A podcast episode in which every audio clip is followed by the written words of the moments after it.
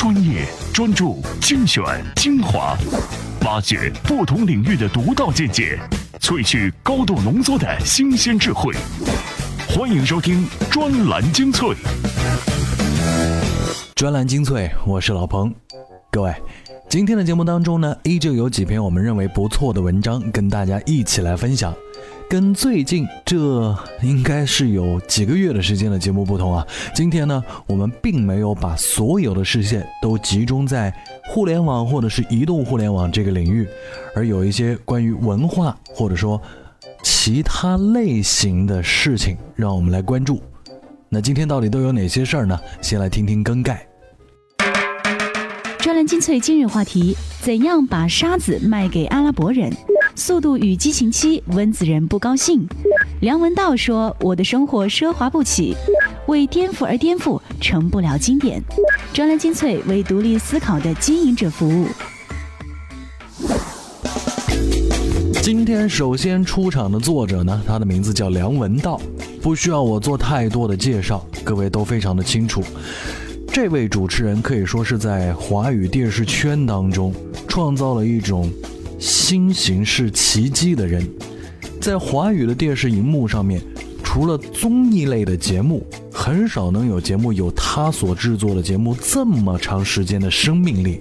所以啊，有的时候呢，我们也不得不去了解一下这样的一位主持人，他平时到底都了解什么，都关心什么。这篇文章。就很适合我们来揣测一下梁文道的内心世界，奢华与教养。专栏文章《奢华与教养》，作者电视主持人梁文道。今天的中国，无论你走到哪里，几乎都能看到“奢华”这两个字。每一本时尚生活杂志都在不厌其烦地告诉你有关奢华的故事。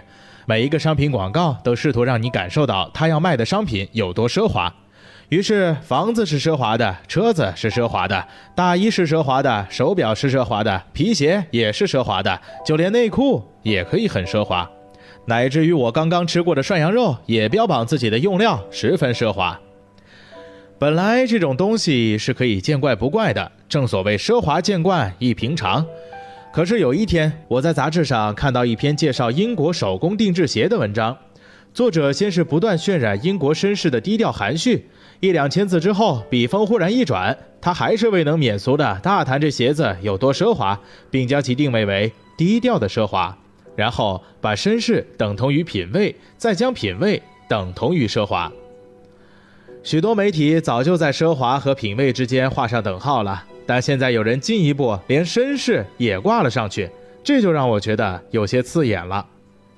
我也算读过不少传说中的英国绅士写的东西，十九世纪英国绅士之间的通信，关于绅士的品质，他们是这么说的：某某某的家朴实无华，真是难得的好品味。他是那种老派的绅士，一件大衣穿了二十年。他们会称赞一个人的朴实和惜物，低调而不张扬，却绝对不会把看得见的奢华当做品味，尤其不会把它视为绅士的品味。就以一双手工制作的顶级皮鞋来说吧，它是很贵，但它可以穿上一二十年。这里头的学问不只是它自身的质量，更是你穿它、用它的态度。首先，你会珍惜它，所以走路的姿势是端正的，不会在街上看见什么都随便踢一脚。其次，你愿意花点时间和心思去护理它，平常回家脱下来，不忘为它拂尘拭灰；周末则悠悠闲闲地替它抹油补色，所以这双鞋能够穿得久。十年之后，他略显老态，但不腐旧，看得出是经过了不错的照料，也看得出主人对他的爱惜。这叫做绅士。他的品味不在于他买了什么，而在于他的生活风格，甚至为人。他拥有的物质不能说明他。他拥有物质的方式，才能道出他是个怎么样的人。当然，一个人不能做物质的奴隶，但他的人格性情或许可以借着物质偶尔散发出来。简单的说，这就是教养。教养这个词本来才是品味的绝配，不过由于教养困难，奢华容易，我们今天把品味许给了奢华，让空洞的无止境的消费去遮掩教养的匮乏。久而久之，甚至开始有人认为，英国的传统绅士皆以奢华为人生的第一目标。如果你觉得教养太过抽象，我可以为你举一些没有教养的好例子。开着一部奔驰车在街上横冲直撞，这是没有教养的；手上戴着伯爵表，然后借醉酒臭骂上错菜的服务员小妹妹，这也是没有教养的。教养不必来自家教，更不是贵族的专利。上进的绅士更看重后天的自我养成，而我只不过是在北京一家火锅店见着他用“奢华”二字形容自己的材料，便忍不住发出这一大堆牢骚，这自然也是没有教养的表现。听过这篇文章，老彭觉得，现如今咱们中国人，尤其是普通人的文化生活当中，最重要的一个矛盾之一啊，就是成年人在教养上面的一些思想元素的缺失，和孩子们每天都在一些国学堂里面念的《弟子规》呀、《三字经》呀之间的这种冲突。我相信有不少的小孩在被父母送去念这些东西的时候，只是学到了一个形或者是一个躯壳，其中的内涵并没有传承。为什么？因为教养不是你逼孩子从书里面就能读来的，它更多的时候需要一种隔代或者是代际之间的传承，这种传承不是那么容易就可以实现的。毕竟有些事情让我们国人在一些文化素养上面出现了断层。专栏精粹，我是老彭，继续来分享这些文章。接下来呢，我们要听一位影评人说事儿。最近最火的电影是什么？不用说，《速度与激情七》。而这部电影呢，却并不一定会让所有的人满意。就像。我对他很淡然的同时，我身边的九零后们却为他着迷，这到底是为什么呢？专栏文章《速度与激情七》，温子仁不高兴。作者：影评人文白。温子仁下了一盘残局，他左冲右突，拼命补救，直至没了脾气。事情源于保罗沃克的离去，但又不止保罗沃克，更有着片方的商业敏感与观众的期待。事实上，《速度与激情七》从这个时候开始就已经不再是一部电影，而是一次怀念载体，一个赚钱机器。你看，故事被不断的压缩，与此同时，保罗沃克的戏份不停的增加，就该知道这是一个妥协之下的剧本。他所需要的仅仅是两个元素：一动作场面，二保罗沃克。事实上，包括温子仁那些不成功的恐怖片在内，《速度与激情七》的剧本可以算得上是他导演生涯最差。正如前面说的，在补救与四处照顾的路上，他没了脾气，只剩下自暴自弃的简单粗暴。到了一个地方，快速剪进场面大戏，换一个场景，再进场面大戏，没有留神的观众搞不清楚这个地方和另一个地方有什么区别，即使字幕上写满了大大小小的奇怪地名。但毫无疑问，这些场面是相当厉害的，以至于光看这几场动作戏就值回了票价。飞车降落伞、横穿三高楼，每一个拿出来都比得上当年《碟中谍四》被盛赞的阿汤哥爬迪拜高楼。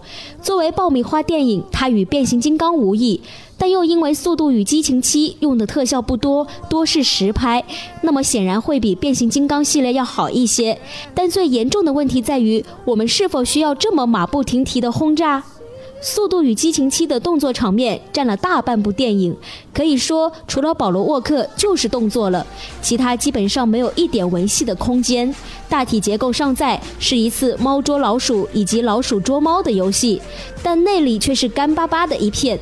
杰森斯坦斯作为最大的反派，性格塑造为零，更不用说那个身份都不明却打了半天的托尼贾了。而所谓剧情的推进，简直儿戏一般，随便设置了个人物就转入另一个空间，简直比游戏都马虎。而我所了解的温子仁，尤其重视故事的逻辑和气氛的塑造，毕竟他是现存的唯一一个能把恐怖片拍好的导演，但在这里似乎一切都放弃了。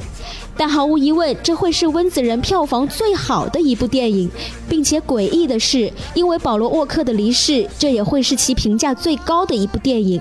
看起来像是一个犯规动作，是不是？但观众就爱看这样的犯规。电影结束的时候，影院里响起了一阵稀松的掌声。我想，这个掌声是送给沃克的，其实与电影都已经没有了什么关系。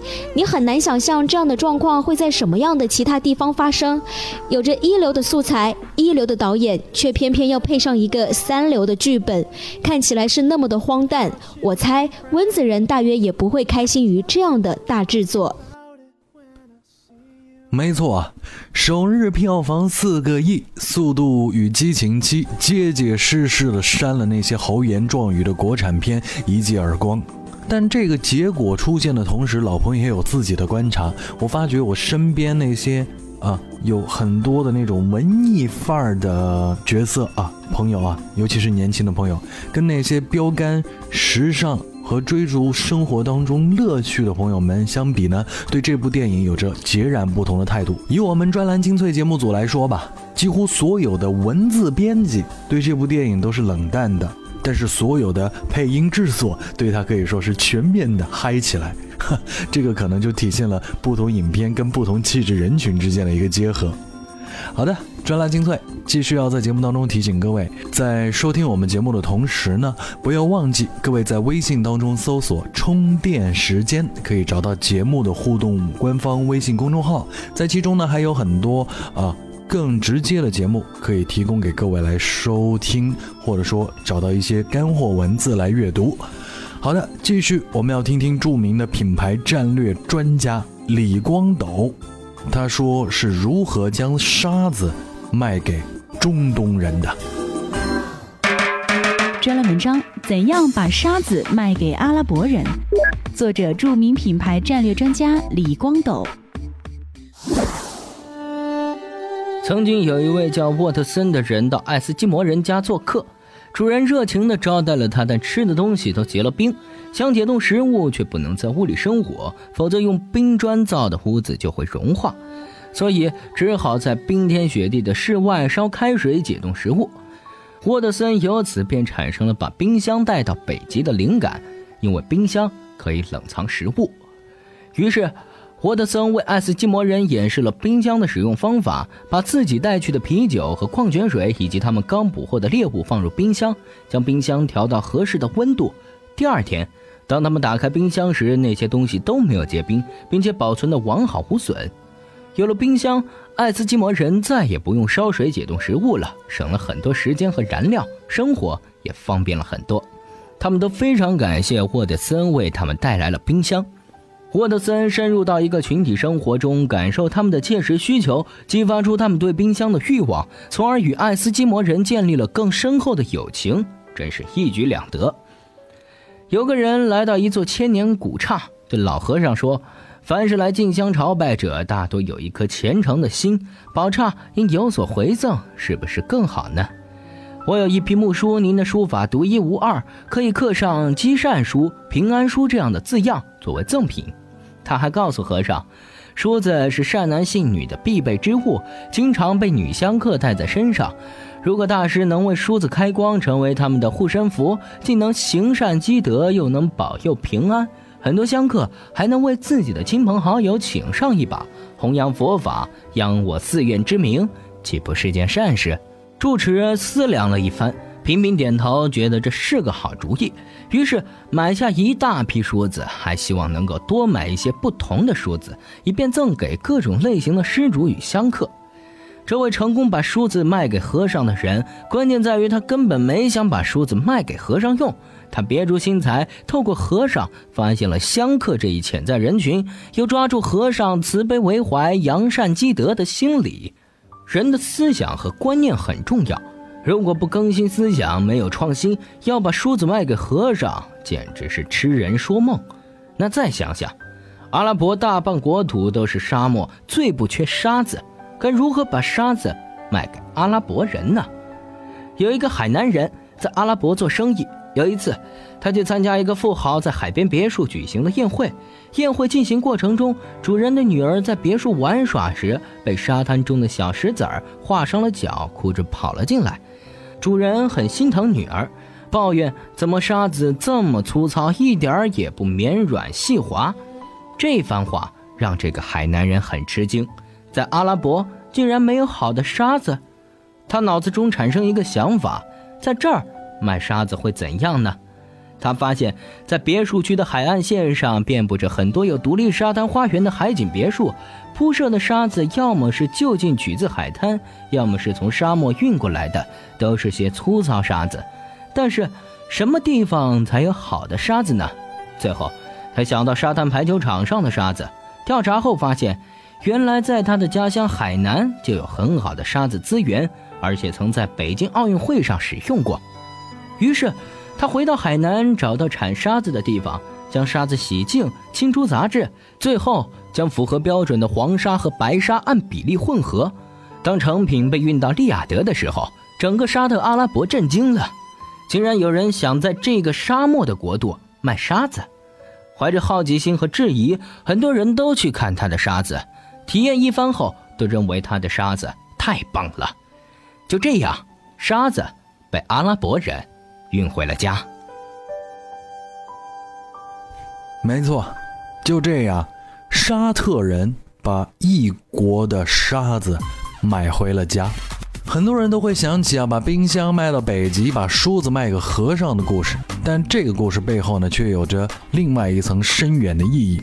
我们在挖掘用户需求和用户对于需求以及需求所建立的品牌产品之间联系的时候，往往忽略了一个事实，就是人们有的时候需要被满足的，并不是他口中的需要。专栏精粹，我是老彭。今天节目的最后一篇文章，我们要听到的是一位典型的专栏作家杨向明先生的文章，他叫做《为了颠覆而不颠覆，成不了经典》。这到底是为什么呢？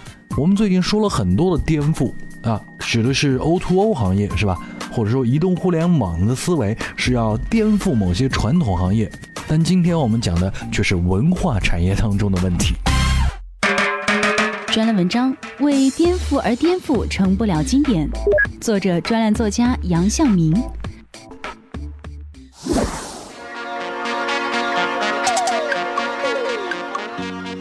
哎，这个音乐每年暑假、寒假都会响起。想着想着，二十八年过去了，六小龄童变成了六老龄童，而美猴王还是那个年轻帅气的美猴王。自七零后开始，一代一代的孩子们都看过这部八六版的《西游记》。等到新世纪，一零后的孩子们也守在电视机或电脑前看孙悟空打妖怪的时候，我开始思索八六版的《西游记》何以创下吉尼斯电视剧重播率最高的记录。第一，《西游记》本身就是一个童话，妖怪打来打去，最后都是皆大欢喜。印象中，唯一没有好结局的，大概只有白骨夫人。第二，孙悟空特征鲜明，他一心降妖除魔，而且七十二变腾云驾雾，满足了孩子们对自由正义的想象。第三，八六版《西游记》改编忠于原著，却又费尽心思，情节丰富，紧凑又简单，形式上是一集一个故事，上下集之间没有太多联系，错过一两集也不碍事儿。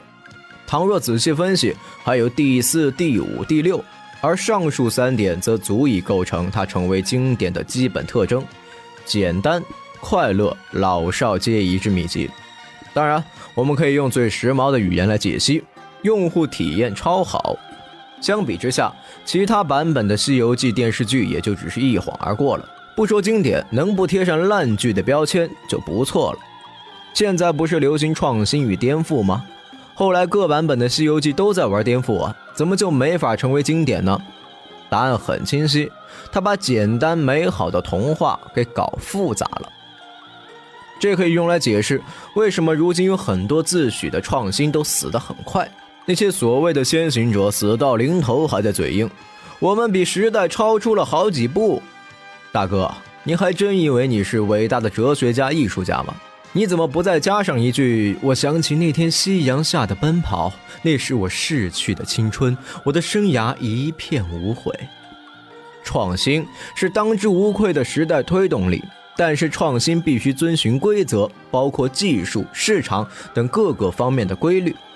你连目标群体和产品定位都没搞清楚，还谈技术创新、营销创新，那不扯淡吗？有人会说，那些花里胡哨的《西游记》收视率不错啊，赚钱了。历史告诉我们，一个族群只去追求短期的利益，那它离没落也就不远了。有人也会说，《大话西游》不就成为经典了吗？这个问题的确有意思，但我想反问一句：你们觉得《大话西游》还是《西游记》吗？星爷用西游的形式去解开从未解开的生命谜题，从某种角度说，他也是把简单美好的童话给搞复杂了。但我们需要这种复杂。这种复杂是我们对生命轮回至情至爱的探求，在这个世界里，我们不看奥特曼式的打妖怪。专栏精粹，我是老彭。今天的节目到这里要告一段落。最后再一次提醒各位，在微信当中搜索“充电时间”，可以找到我们专栏精粹的加强版节目。它分为不同的频道、不同的类型来推荐给各位，也都是充满了各种各样的干货。希望在各位驾车或者交通，或者是做家务的过程当中，甚至是健身的途中，都能让各位变得不那么枯燥。咱们下期再会。